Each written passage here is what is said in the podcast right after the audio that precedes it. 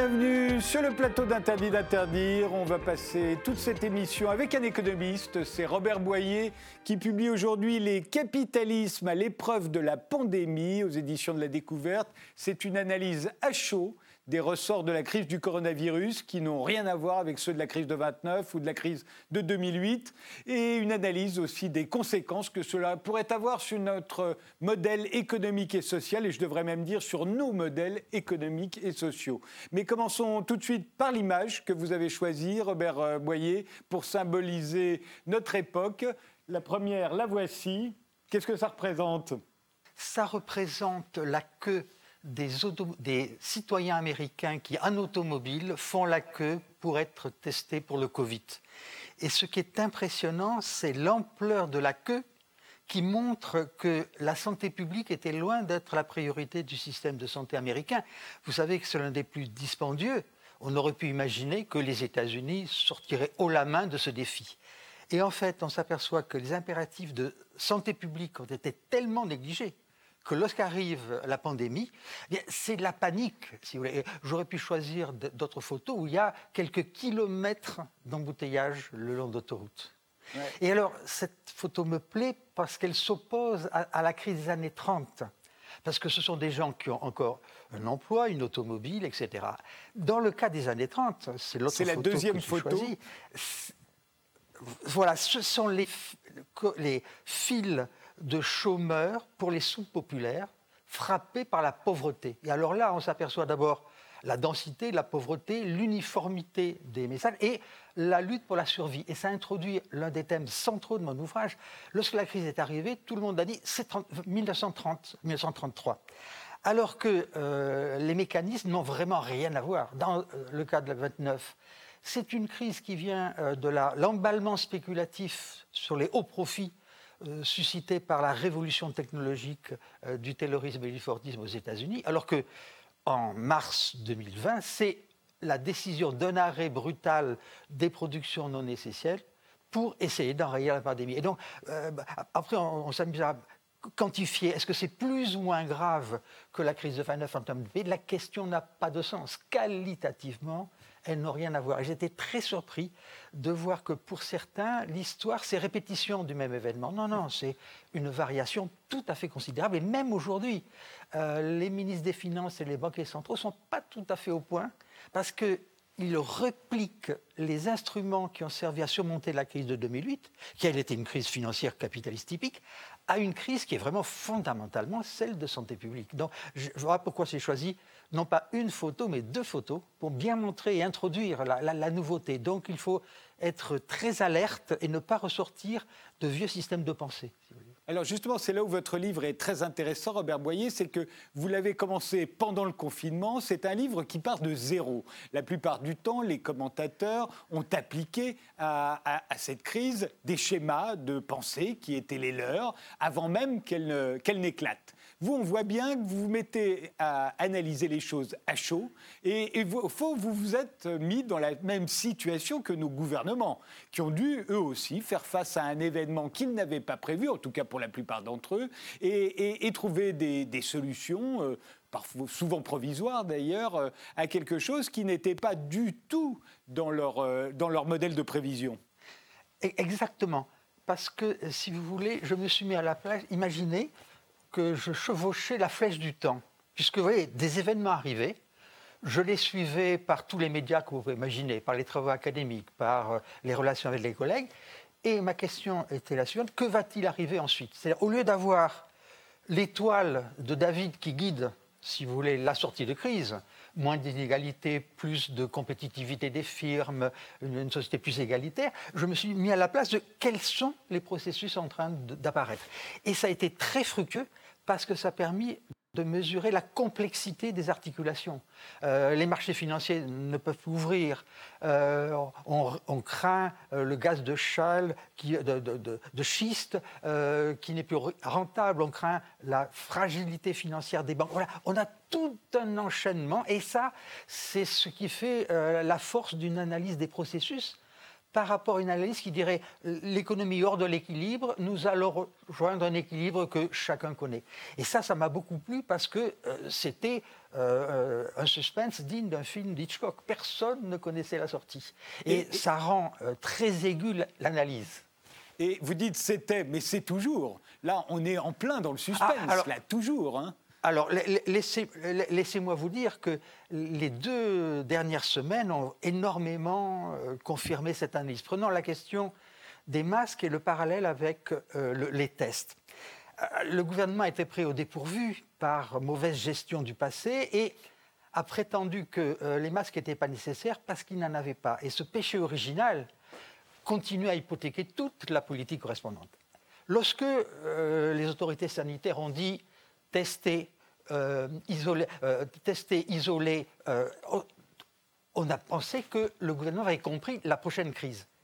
Là où il avait oublié, c'était que les tests devaient être associés à des mesures de suivi médical et d'organisation des laboratoires de façon à ce que le système fonctionne correctement. Et donc l'idée, l'intention est bonne, mais la réalisation ne suit pas parce que l'organisation de la santé atteint une telle complexité que le système n'a pas suivi, par, exemple, faute de collaboration avec les laboratoires, la médecine de ville, etc. Et donc, je dirais bis repetita, c'est-à-dire que grosso modo, le même retard à l'allumage sur les masques se retrouve aujourd'hui de façon tout à fait dramatique sur la question des tests. Et alors, du coup, euh, la question qui est importante, je dirais qu'il euh, est permis de, se tromper, mais il est diabolique de persévérer. Je vous ai épargné le, le verbe latin. Et ce qui me semble important, c'est que finalement, les gouvernements n'ont pas autant appris que le chercheur qui cherche à comprendre les dynamiques des processus. Ils sont tellement engagés dans l'action qu'ils pensent que le verbe, la, la rhétorique, l'action sur l'opinion publique, euh, va primer et va euh, en quelque sorte des prophéties autoréalisatrices. Hélas, nos systèmes sont extrêmement complexes. Et on s'aperçoit que c'est, en gros, cette crise sanitaire est un, test de la euh, cohérence et de la fonctionnalité des systèmes de santé publique. Et donc on en apprend beaucoup. Et la, grande question, hein, c'est euh, c'est une course de visite, de, vitesse. Le virus continue son bonhomme de chemin et euh, les gouvernements apprennent, mais ils ont toujours un temps de retard. Et c'est ça qui me, paraît impressionnant. C'est-à-dire nous, nous n'avons, les gouvernements n'ont pas encore la maîtrise intellectuelle du cadre dans lequel se place leur action. Alors, je vais rendre un hommage marqué à euh, la chancelière Merkel. Euh, elle m'a tout à fait ému parce qu'elle a dit à un journaliste qui lui posait la question Quel est votre emploi du temps Quelles sont vos priorités? Tout mon calendrier est associé à l'évolution du coronavirus. C'est une, admission tout à fait considérable, être tout à fait modeste pour accumuler les informations, euh, récapituler au niveau des landaires, pour organiser l'action en apprenant pas à pas à ces niveaux-là. Et vous voyez, à nouveau, euh, c'est un test très abrasif pour les divers gouvernements.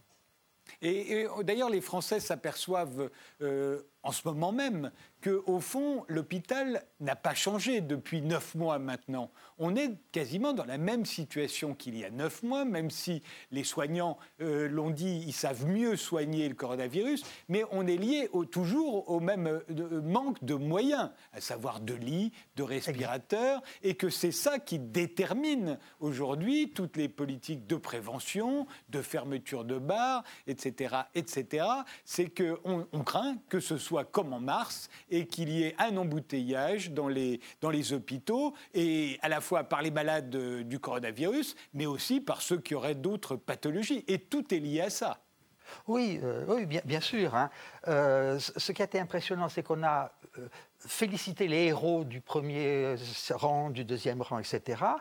On a un tout petit peu, dans le Grenelle de la santé, augmenté les rémunérations, mais en regardant le budget pour l'année prochaine, on a à nouveau réduit les dépenses hospitalières, parce que revient la logique que les coûts hospitaliers sont trop, élevés. Et deuxièmement, alors que le, système a réagi grâce au bricolage, grâce à l'innovation des équipes médicales qui ont reconfiguré les hôpitaux.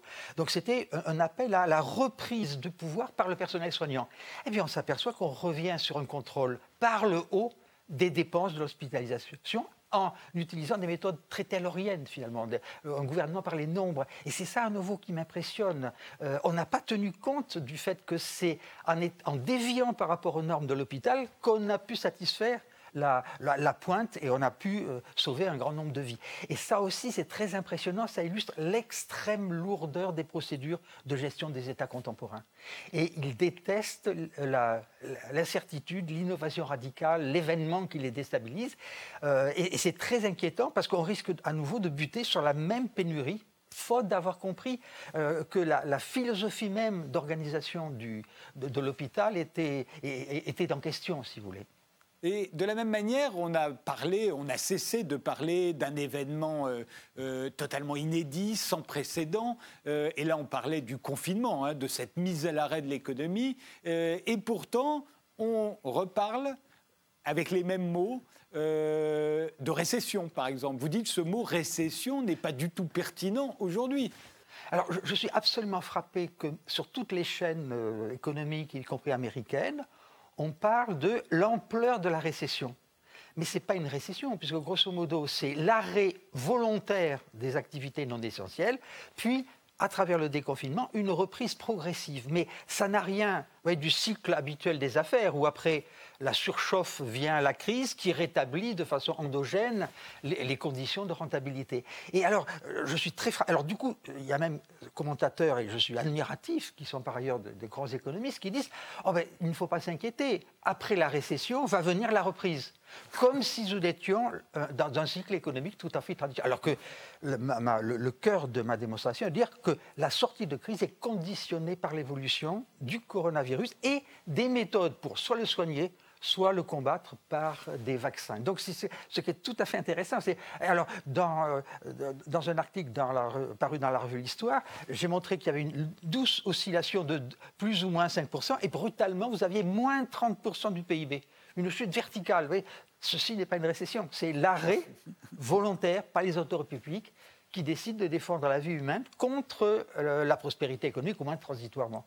Et, voyez, euh, c'est pour ça que mon premier chapitre, c'est mal nommer euh, les, événements, c'est ajouter au malheur du monde. Et je suis très surpris que hier encore, j'ai entendu que nous étions au cœur d'une récession. Pas du tout. Nous sommes au cœur d'une tentative de reprise après un arrêt presque complet ou à trois quarts, si vous voulez, ou euh, deux tiers des économies nationales. Et vous voyez à nouveau combien la, paresse du langage engage même, si vous voulez, le diagnostic. Et donc du coup, c'est un, appel à beaucoup plus de rigueur dans les termes que nous utilisons. Alors justement, les, plans de stimulation de l'économie que nous avons connus depuis le, début de cette crise, que ce soit les, 460 milliards d'euros de plans d'urgence, puis les 100 milliards de plans de relance. Euh, vous dites, au fond, ce sont des soins palliatifs. Oui, parce que, voyez, la, question, c'est qu'il est très bien de soutenir euh, par l'indemnisation du chômage partiel de toutes les activités qui ont été arrêtées. Mais euh, ceci ne, crée pas la, demande, si vous voulez. Voyez, par exemple, prenons le cas d'Air France ou d'Airbus. Vous voyez très bien qu'on pourra bien soulager euh, des, impôts euh, forfaitaires.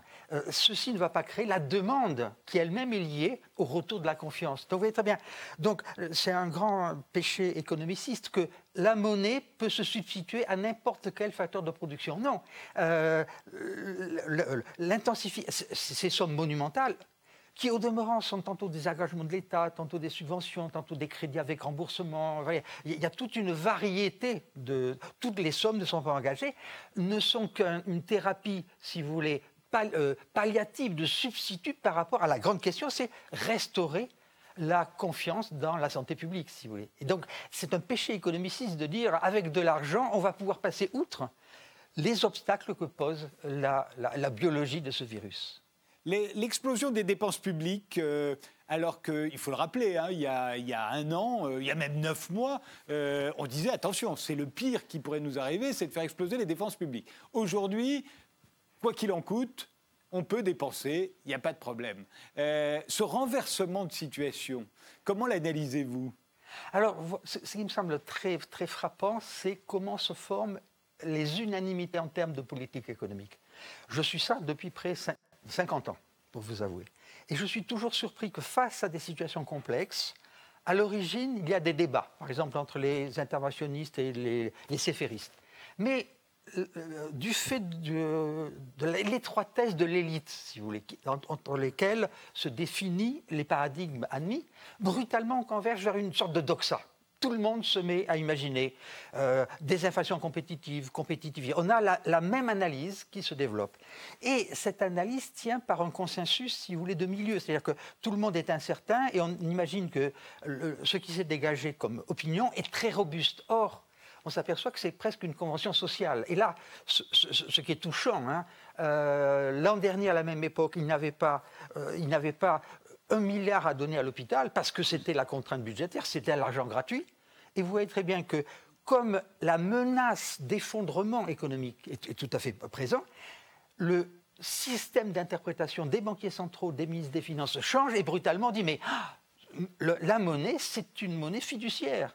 Pour autant que nous ayons la confiance et le refinancement des banques centrales, ce crédit peut parfaitement alimenter une reprise. Et vous voyez à nouveau ce brutal basculement des paradigmes de la doxa économique, parce qu'elle était très fragile. Elle a, tenu très, très, très longtemps des contraintes. Alors, tout le discours des contraintes économiques disparaît parce que tout dépend des circonstances. Et à nouveau, la, chose qui est tout à fait intéressante, les économistes rêvent d'un monde où il n'y aurait plus d'histoire. Et là, on les appelle à la modestie. Attention, l'histoire survient et vous n'êtes pas prêt à l'analyser et à fournir des outils de politique économique correspondants. Et c'est ça la grande, le grand appel à la modestie des économistes. Faites attention, euh, vous, avez, vous êtes conviés face à des événements historiques qui n'ont pas de précédent. Soyez imaginatifs et humbles. Ce que vous constatez, euh, Robert Boyer, dans, dans ce livre, c'est que depuis le, les années 2000, euh, la sphère financière avait imposé ses représentations et que là, ça s'est non seulement écroulé, mais ça s'est renversé. Oui, alors c'est un phénomène, euh, c'est un concept très très très important, c'est le conflit des temporalités. Avant euh, la, crise, sanitaire actuelle, vous aviez les cotations boursières de produits ultra sophistiqués était, euh, le, était le, moyen par lequel la finance imposait ses objectifs au, gouvernement. Et ça se traduisait par euh, le, coût du refinancement, de la dette publique à 10 ans sur les spreads entre les divers pays européens. Donc les marchés financiers, toutes les nanosecondes, cotaient la, bonne gestion des, gouvernements. Les gouvernements, pour satisfaire la finance, avaient ensuite une vision économique de économiser les moyens des budgets publics pour satisfaire au principe d'orthodoxie. Et dans ce mécanisme-là, euh, les choix macroéconomiques n'étaient jamais arrêtés en tenant compte des aspects productifs et de prospérité sociale des dépenses de santé. Dans quelque sorte, il y avait des déficits publics et les dépenses de santé qui croissent très fortement à cause du progrès technique qui permet de euh, rencontrer et de, soigner des maladies de plus en plus sophistiquées, ça donne l'impression d'une explosion sans contrôle des dépenses. Du coup, à travers les ondes d'âme, c'est-à-dire les, taux d'augmentation annuelle maximum des dépenses de santé, on essaie de les contrôler. Donc vous aviez donc le temps court de la finance qui pilote le temps même électoral des gouvernements qui pilotent leur politique avec le coronavirus, euh, j'ai noté ça dans le livre, brutalement les financiers se sont mis à regarder la diffusion du virus, les avancées des laboratoires en termes de euh, traitement ou en termes de, vaccins. Et c'est à partir de cette vision que le, temps de la pandémie a supplanté le temps de la finance. Et ça, c'est absolument remarquable, si vous voulez. Euh, et, et, ce qui illustre bien euh, la contingence des arrangements sociaux. Euh, les libéraux avaient cru que cette domination des finances était faite pour durer tout le temps.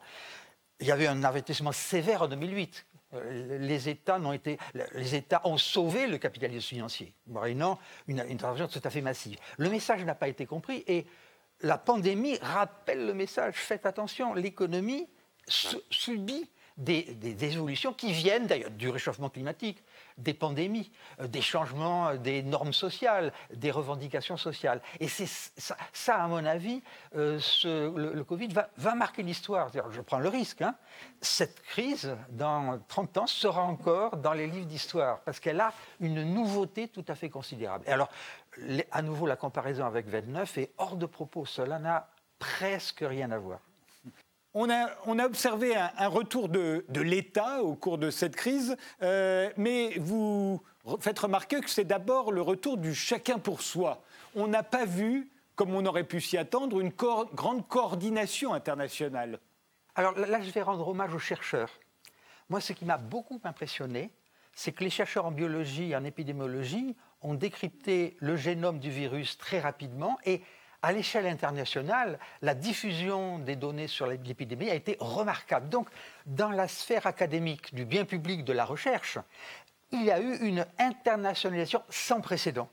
Et le contraste est tout à fait extraordinaire avec les États qui ont voulu préempter les, masques, qui ont voulu préempter les respirateurs. C'est-à-dire que l'élément important, c'est que les scientifiques ont bien compris que c'était un problème mondial, de bien public. Décrypter ce, virus, c'était une tâche mondiale. Alors, je reviens à votre deuxième question. On aurait dû imaginer un renforcement de l'OMS avec quasiment autant de pouvoir que le FMI, au sens que suivant, que l'OMS aurait pu donner des, des consignes euh, associées de, de, financement, mais aussi de sanctions, parce qu'il pouvait totaliser les stratégies au monde entier et prévenir les tentations de protectionnisme sanitaire. Et c'est strictement l'inverse. Les États-Unis euh, accusent euh, l'OMS d'être le, serviteur de la Chine. Donc on a au contraire un dépérissement de la crédibilité dans l'OMS au moment où ça aurait dû être l'institution transitoirement aussi puissante que le FMI lors des crises financières. Deuxième résultat tout à fait important, prenons l'exemple de l'Europe, sur lequel je suis, j'anticipe un tout petit peu sur vos questions.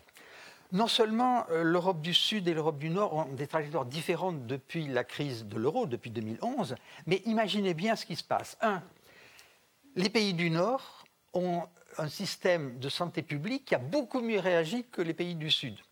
Du coup, première différence, beaucoup plus forte intensité, Espagne, Italie, France. Deuxième élément, de quoi vit le Sud? Le sud de l'Europe vit du tourisme, de la culture. De quoi vit le nord Des biens industriels. De telle sorte que les biens industriels vont reprendre parce qu'il vous faudra à nouveau alimenter des biens durables, etc.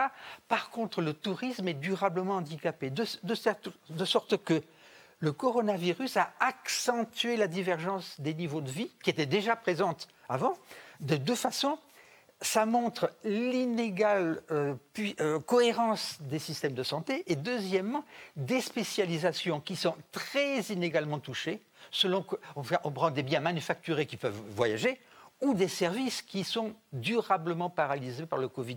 Donc vous voyez, c'est un, bouleversement même de l'euro, si vous voulez, qui est en question. Et euh, dans le livre, j'examine euh, les conditions sous lesquelles on pourrait imaginer que l'euro existe encore à 10 ans. Et ça, supposera quelques coups de génie et de compromis de dernière minute tout à fait importants. Vous voyez donc à nouveau, euh, Marcel Moss parlait de fait social total. Oui, que, en, suivant le, virus, nous voyons en perspective toutes les institutions nationales et internationales. C'est euh, impressionnant de voir presque aucune sphère de l'activité humaine et sociale et politique n'a été épargnée. Et oui, rarissime sont les événements correspondants.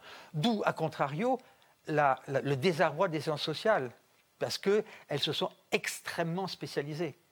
Euh, et comme l'a dit euh, Edgar Morin, nous avions des spécialisations très fines des disciplines, le, euh, coronavirus nous montre que eh, vous avez une interdépendance sans précédent qui est très peu pensée par la majorité des chercheurs en sciences sociales.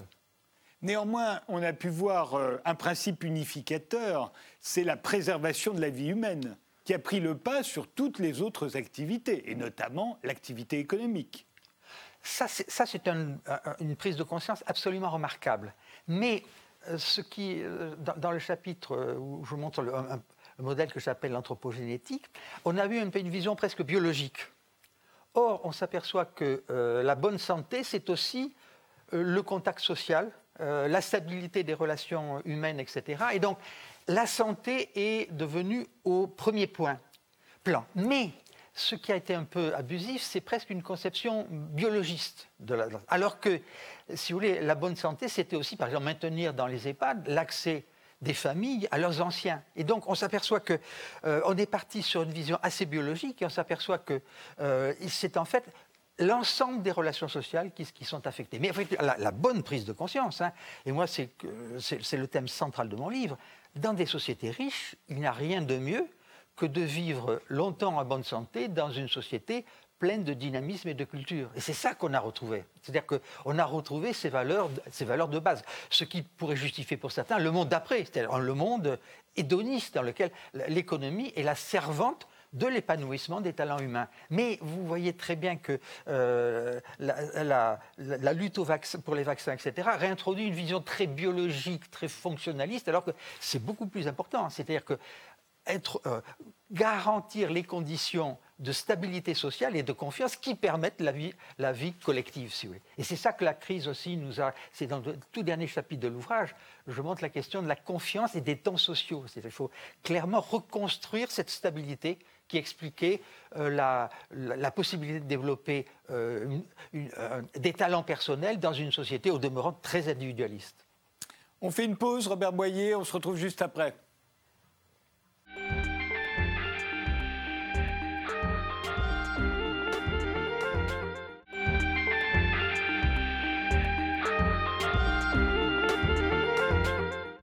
Robert Boyer, euh, votre livre euh, Les capitalismes à l'épreuve de la pandémie, qui vient de paraître euh, à la découverte, pourrait au fond se... Il y a un axe central qui est une phrase qui ouvre un de vos chapitres, une phrase qui dit, d'ailleurs j'ai demandé à ce qu'on l'écrive sur, sur cet écran, comment décider lorsque l'on sait que l'on ne sait pas encore ce que l'on finira par savoir, mais trop tard? Au fond, tout le monde est confronté à ce problème-là aujourd'hui. Absolument. Alors j'ai mis cette phrase ironique comme contraposée à euh, la construction théorique des économistes. C'est-à-dire qu'il y a eu une grande révolution conceptuelle euh, aux alentours des années 50-60 dans lequel euh, ils ont fait un camp extrêmement cartésien, rationaliste. Supposons que nous connaissons toute l'économie, toutes ses lois, comment décider la trajectoire optimale. C'est en quelque sorte comme un ingénieur qui connaît toutes les lois de la mécanique. Il n'y a plus qu'à optimiser. Et alors, euh, caché dans les hypothèses, il y avait non seulement la concurrence, la révélation des raretés par les prix, mais il y avait l'idée que, à quelques années après, mais il ne compte pas beaucoup, tout le monde finit par connaître l'économie. Et alors, le caractère révolutionnaire de la pandémie par rapport à ce contexte, c'est que les gouvernements, les médecins, les épidémiologistes ont dû prendre des décisions alors qu'ils n'avaient pas l'information pour, prendre. Et alors du coup, il en résulte deux phénomènes tout à fait intéressants. J'ai commencé ma carrière en, étudiant les critères de décision en incertitude radicale. Et l'un des rares critères qui émerge, c'est minimiser le maximum des pertes. Qu'étaient les pertes maximales? Ben, C'était, n'oubliez pas, les modèles épidémiologiques projetaient des millions de morts. Donc si vous voulez, puisqu'on ne connaît rien, on ne peut rien calculer, on ne peut pas calculer de dérivées secondes, quel sera le reproche qui sera fait au gouvernement Vous avez précipité des millions de morts. Donc, brutalement, la santé publique passe au premier rang. Un renversement complet du précédent. Et le deuxième élément, mais moi je suis incertain. Du coup, ce qui m'a beaucoup impressionné, il y a un modèle d'épidémiologie d'Imperial College, qui a, pour le premier, un des modèles les plus utilisés, qui a, qui a formalisé ces modèles de diffusion du coronavirus. Et tous les gouvernements se sont entichés de ce modèle en disant nous allons copier ce modèle et nous allons copier les mêmes politiques que les autres. Parce que si moi je suis incertain, j'imagine que les autres ont peut-être une information meilleure que la mienne, ce qui vous explique la brutalité du mécanisme de confinement. C'est-à-dire, grosso modo, le confinement pouvait se comprendre dans le système chinois, extrêmement autoritaire, mais qui eût cru que les Français, ces Gaulois euh, résistant et, au changement technique, euh, accepterait cet élément. Il a été accepté parce que le monde entier s'est configuré, c'était la norme. Et vous voyez à nouveau comment euh, ça bouleverse la, conception des théories économiques. il faut prendre des décisions en évitant de faire trop de bêtises. Mais adieu l'optimum optimorum, adieu les, les, subtilités euh, de, l'économie euh, traditionnelle parce qu'on n'a plus les bases. Les, régularités se sont effondrées et il faut prendre des décisions euh, en tâchant de minimiser. Deuxième élément, c'est une théorie d'Herbaï Simon, il faut qu'on apprenne pas à pas, c'est-à-dire que pas à pas, on comprend ce qu'on va pouvoir faire. Et ça, c'est une révolution. Au lieu de projeter un modèle où on connaît tout dans le futur, c'est la séquence des événements qui nous enseigne la stratégie que nous pouvons suivre avec des irréversibilités tout à fait grandes.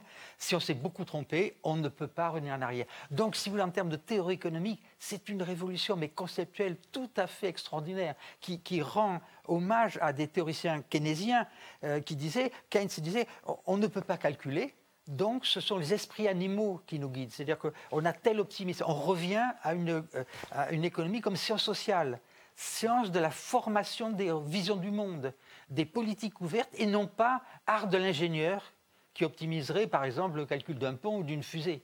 on, a, basculé de monde, ce qui explique le relatif silence des élites, euh, euh, euh, des, grands prix Nobel, parce qu'ils sont plutôt pris en porte-à-faux, parce qu'ils ont peu de choses à dire, si vous voulez, parce que leur cadre conceptuel ne leur permet pas de suivre ces processus plein d'aléas, plein d'incertitudes.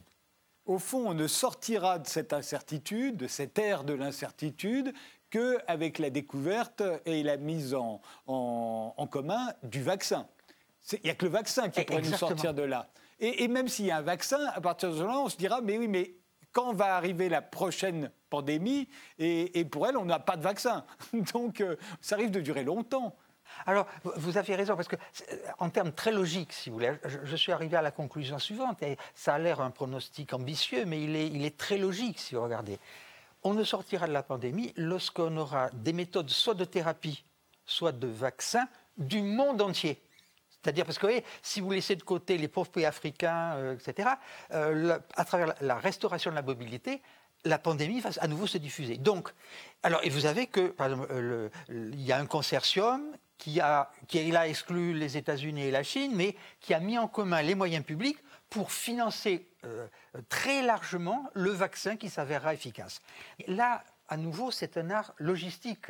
Il faut non seulement qu'il soit disponible, qu'il soit efficace, parce qu'on on ne sait pas s'il durera six mois ou euh, euh, deux ans. À nouveau, l'incertitude est grande, tout va dépendre des vaccins. Et le, le, tour de la Terre de la pandémie, qui fait un premier tour en Asie, qui va euh, en Europe, qui passe par l'Amérique latine et qui maintenant revient en Asie, ne s'arrêtera lorsqu'on aura trouvé des moyens de l'arrêter dans toutes les, sphères du monde.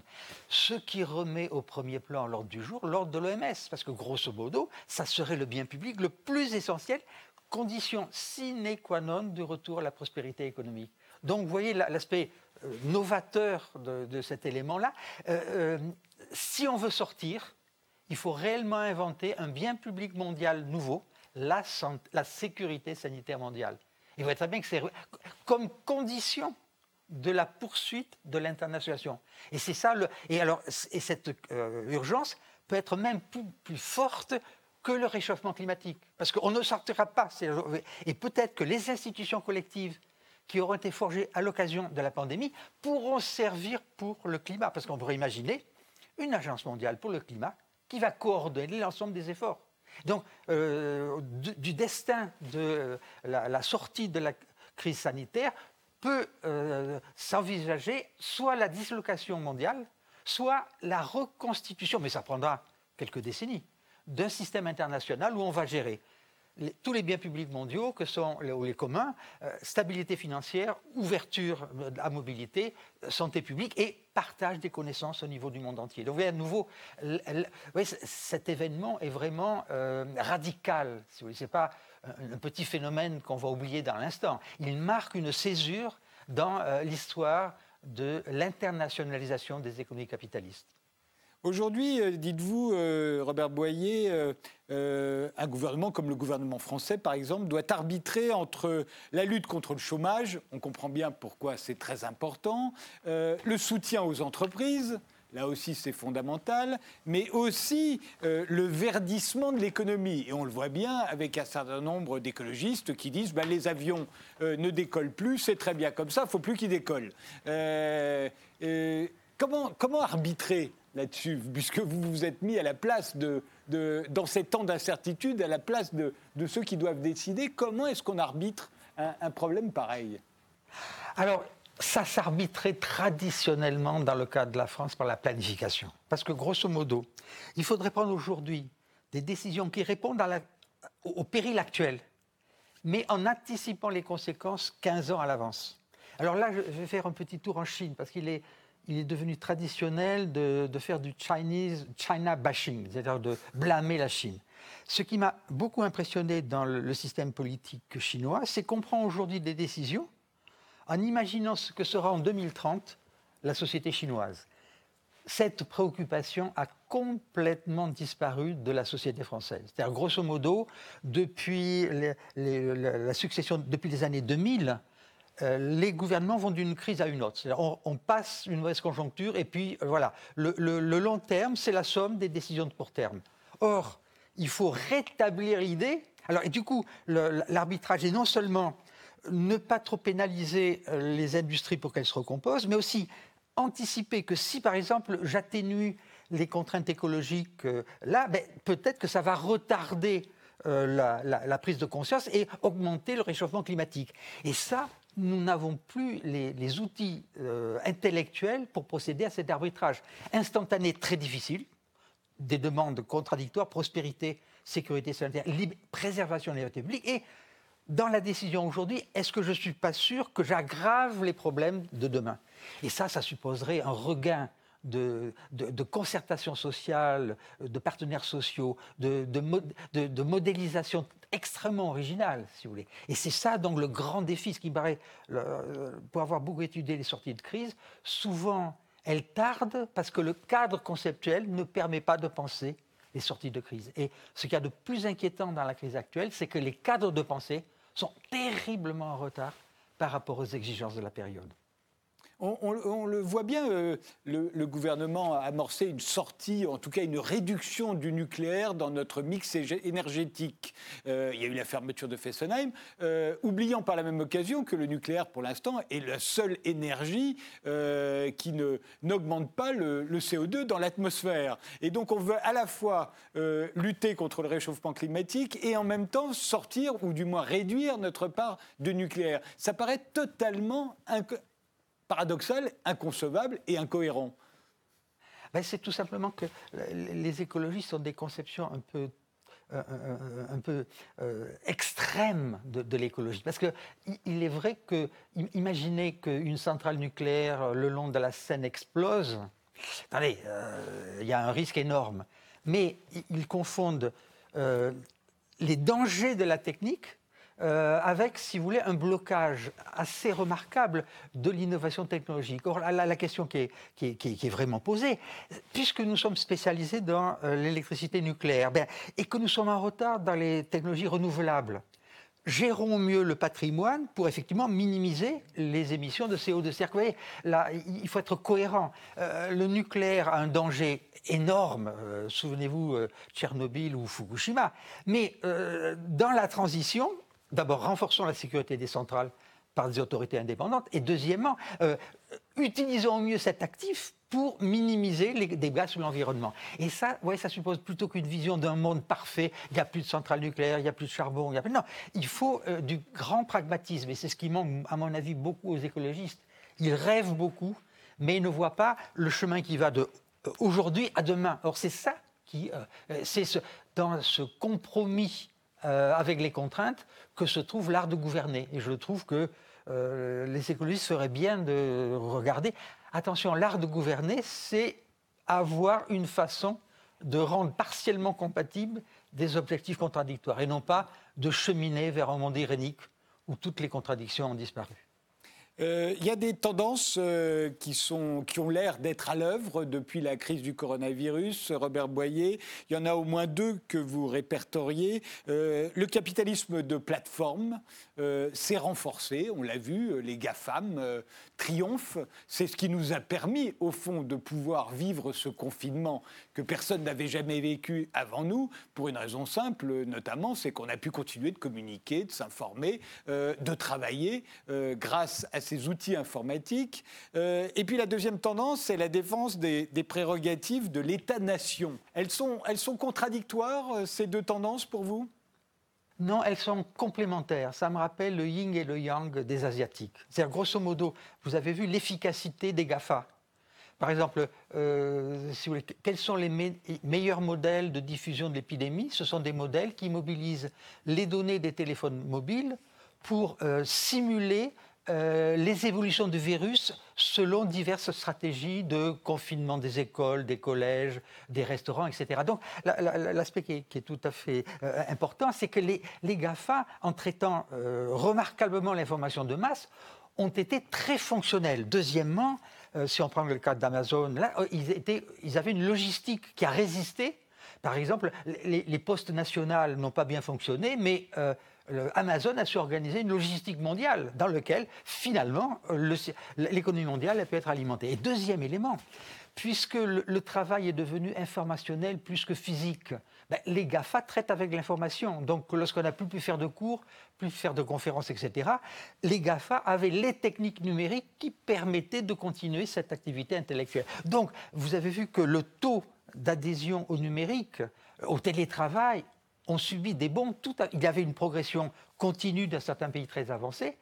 Le coronavirus donne une explosion. Et vous avez vu que quelles sont les firmes qui ont bien résisté dans le commerce sont celles qui avaient un site suffisamment bien modernisé pour passer du commerce euh, in vivo au commerce par leur site internet. Donc là, ce qui me paraît très très très important, c'est que le pouvoir des GAFA s'en est trouvé accéléré. Mais, bien sûr, il pose un problème de concentration tout à fait extraordinaire. Vous voyez très bien que, par exemple, si vous suivez les, auditions par le Sénat américain des patrons des GAFA, mais ces derniers disent ben, euh, je, je tiens un empire, j'ai plus de pouvoir que vous n'avez sur moi, à exercer. Donc la, question qui est intéressante, ces GAFA ont pris le pas sur euh, beaucoup de gouvernements. Du coup, tous les perdants de la globalisation, en termes de cette fois-ci de commerce mondial, d'investissement direct, ont considéré que l'État, un État était protecteur non seulement des frontières contre le virus, mais aussi de l'autonomie productive nationale. Et donc, vous, avez, vous voyez apparaître que dans les pays faibles, euh, l'État euh, planificateur, l'État euh, protectionniste devient la, réaction à l'opinion publique qui ne veut pas se soumettre à un pouvoir qui a complètement échappé au pouvoir domestique. Et donc, très paradoxalement, les deux se complémentent les uns les autres, ce qui rend très incertain la suite de l'histoire. Soit on arrive à reforger les base d'une économie mondiale avec des nouvelles organisations internationales et les de plateforme peut continuer à prospérer sous le contrôle des autorités publiques parce que ce sont des monopoles, soit ce n'est pas le cas et vous avez un repli nationaliste qui va diviser le monde, si vous voulez, dans des, dans des entités de plus en plus petites. Et voyez à nouveau pourquoi j'ai employé le mot capitalisme avec un pluriel? Parce que ce n'est pas une grande crise homogène, elle se diffracte complètement avec deux modèles en, opposition. Sans compter le cas de la Chine, qui lui est un, cas tout à fait paradoxal, extrême modernité des plateformes, sous un contrôle politique qui planifie la dynamique de longue période. Donc, que ça plaise ou que ça ne plaise pas, il faut s'attendre à un pronostic que le capitalisme de plateforme chinois sorte plus renforcé que le capitalisme transnational dont, le siège initial fut les États-Unis. Parce qu'on on a à la fois la préservation euh, vis-à-vis des, erreurs et, des perturbations du système mondial et la capacité de produire les biens et les services qui assurent l'adhésion de l'opinion publique. Donc, à nouveau, l'extrême complexité des sorties de crise. alors, par exemple, pour certains, à l'origine, on a vu que euh, les, erreurs énormes au, début de détection de la pandémie en Chine, on dit, le système est perdu, regardez le système totalitaire, faites attention.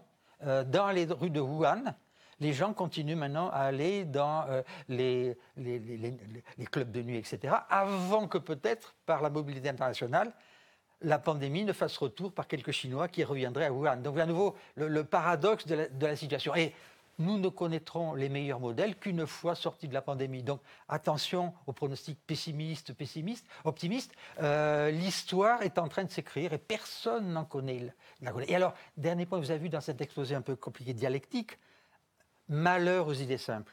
Or, vous avez vu, j'ai essayé de le montrer, dans les périodes d'incertitude radicale, triomphent les idées simples. Et une idée simple abominable, c'est celle des gouvernements forts, populistes, etc. je redoute qu'on passe par une case de délégation à des hommes politiques forts euh, de toutes les incertitudes que la société n'a pas été capable euh, d'affronter. Donc c'est ça, à mon avis, le grand danger. Et l'histoire est vraiment ouverte. C'est ma conclusion, c'est pas parce que je ne veux pas m'engager. Les conflits stratégiques sont déjà complètement ouverts. Les acteurs sont en train de lutter entre eux. Et bien malin celui qui dirait la sortie. Elle est, ce sont les acteurs collectifs qui sont en train de la faire. Vous voyez à nouveau euh, la modestie des sciences sociales. Nous sommes des observateurs ne sont pas des faiseurs des nouveaux ordres sociaux. Mais Robert Boyer, êtes-vous sûr qu'un jour on saura? On n'est pas sûr au fond qu'un jour on saura. On, pourrait penser par exemple que sur l'hydroxychloroquine, les choses soient claires. Or, elles ne le sont toujours pas. C'est-à-dire qu'a priori, la plupart des études tentent à montrer que ça ne fonctionne pas, mais ce n'est pas suffisamment clair pour qu'on ait totalement cessé de parler de l'hydroxychloroquine en France, par exemple. Bien sûr. Non, euh, vous savez, dans, le chapitre 2, j'ai regardé les, épidémies passées. Laissez-moi vous dire deux, anecdotes personnelles. J'étais tout petit, dans la rue, mes parents donnaient pour la lutte pour le cancer. Et on n'était jamais dans les années 50, si vous voulez. Parce qu'on allait vaincre le cancer dans la décennie qui allait venir. Vous voyez très bien. Alors, le, traitement du cancer a fait beaucoup de, de progrès, mais on n'a pas vaincu le cancer. Deuxièmement, souvenez-vous, le sida. Il a fallu énormément, et surtout des formes ultra collaboratives de participation des patients, etc., pour trouver euh, des palliatifs euh, et non pas de vaccins. Donc, vous voyez, à nouveau, rien ne nous condamne à trouver mécaniquement un virus. Et c'est là la grande différence de la biologie et de la physique. Si je veux envoyer un, un robot sur tel astéroïde, attendez, la NASA ou M. Musk vous le calcule facilement. Il n'est pas possible de calculer si nous aurons un vaccin. Donc, c'est ça aussi la glorieuse incertitude des processus vivants. Et là, à nouveau, modestie, si vous Ce n'est pas parce qu'on investit beaucoup d'argent qu'on est sûr d'avoir le résultat correspondant. Il y a des processus euh, complexes, et la biologie est particulièrement complexe, que euh, peut-être, on, on, par exemple, l'exemple de la sénescence ou de l'Alzheimer, euh, il n'est pas sûr que nous puissions devenir éternels contrairement aux tenants dans la Silicon Valley de l'homme augmenté. Si vous attendez, ce, sont des processus qui échappent au volontariat des sociétés ou des individus ou des grands entrepreneurs champétériens. Donc vous avez tout à fait raison. Il faut être modeste. Hein, en quelque sorte, brutalement, le, coronavirus a servi toutes les sociétés à un processus qui n'était pas pris en compte dans la longue durée. C'est ça, c'est ça l'élément nouveau. Il faudra faire à longue durée. Alors, dernier point, je voudrais rendre un, hommage à, Taïwan. Parce que Taïwan est très près de la Chine, avec un antagonisme que vous connaissez. Dès le décembre, ils arrêtent les vols des euh, Taïwanais qui, viennent de Chine. Ils ont constitué à la suite du SRAS, qui a été très dévastateur, un institut euh, d'épidémiologie et d'infectiologie qui coordonne l'ensemble de la politique. Le, président n'a pas à prendre une décision d'un conseil stratégique.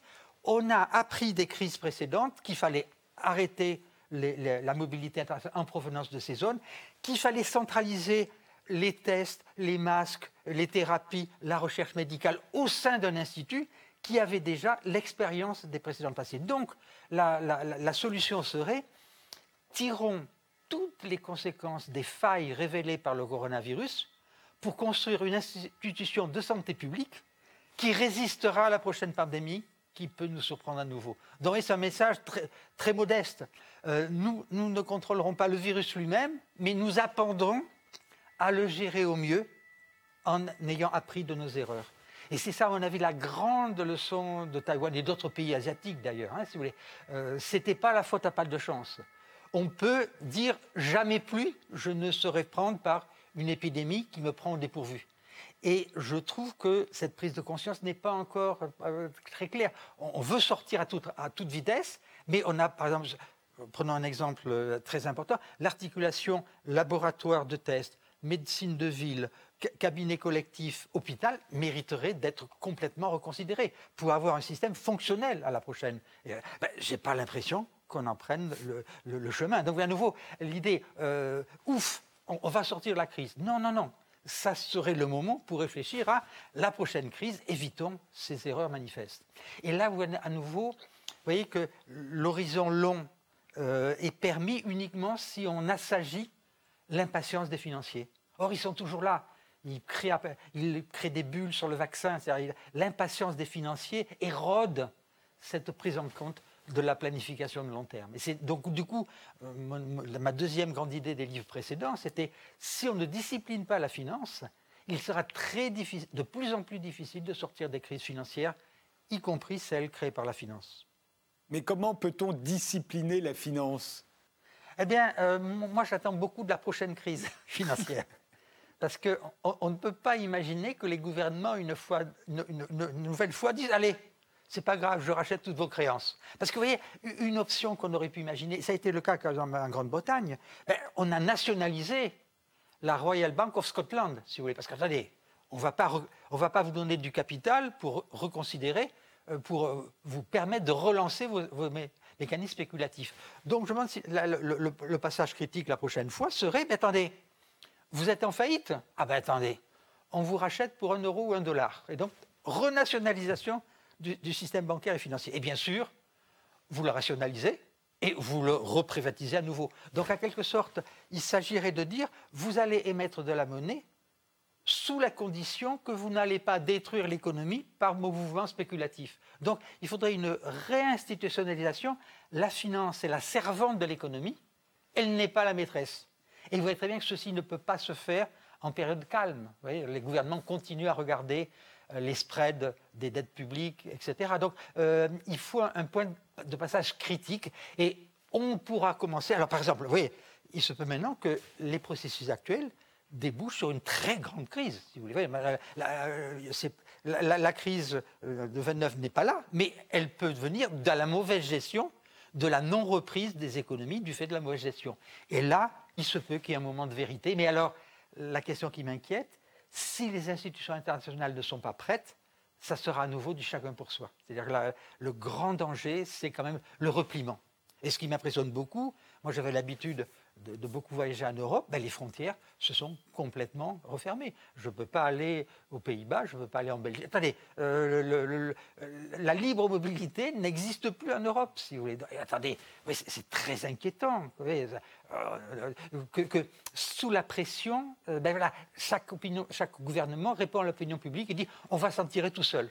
Alors que la logique aurait été d'avoir des règles communes au niveau européen, mais l'Europe est tellement faible en matière de santé que c'était hors de propos. À nouveau, donc, je redoute qu'on ait à passer par une case nationaliste et populiste avant que on reprenne conscience euh, que le monde forme un tout. Sans compter que l'urgence climatique, hein, peut à nouveau aussi opposer entre les grandes victimes euh, du réchauffement climatique et ceux qui peuvent s'en tirer. Donc à nouveau, maintenant l'impératif euh, écologique peut à nouveau euh, réintroduire paradoxalement cet égoïsme. Les sociétés riches pourront s'en tirer un peu mieux que les sociétés pauvres qui n'auront pas les moyens d'investir dans l'adaptation au changement climatique. Merci Robert Boyer d'avoir passé une heure avec nous. Euh, je rappelle que votre livre Les capitalismes à l'épreuve de la pandémie est paru à la découverte. Merci de nous avoir suivis et rendez-vous au prochain numéro.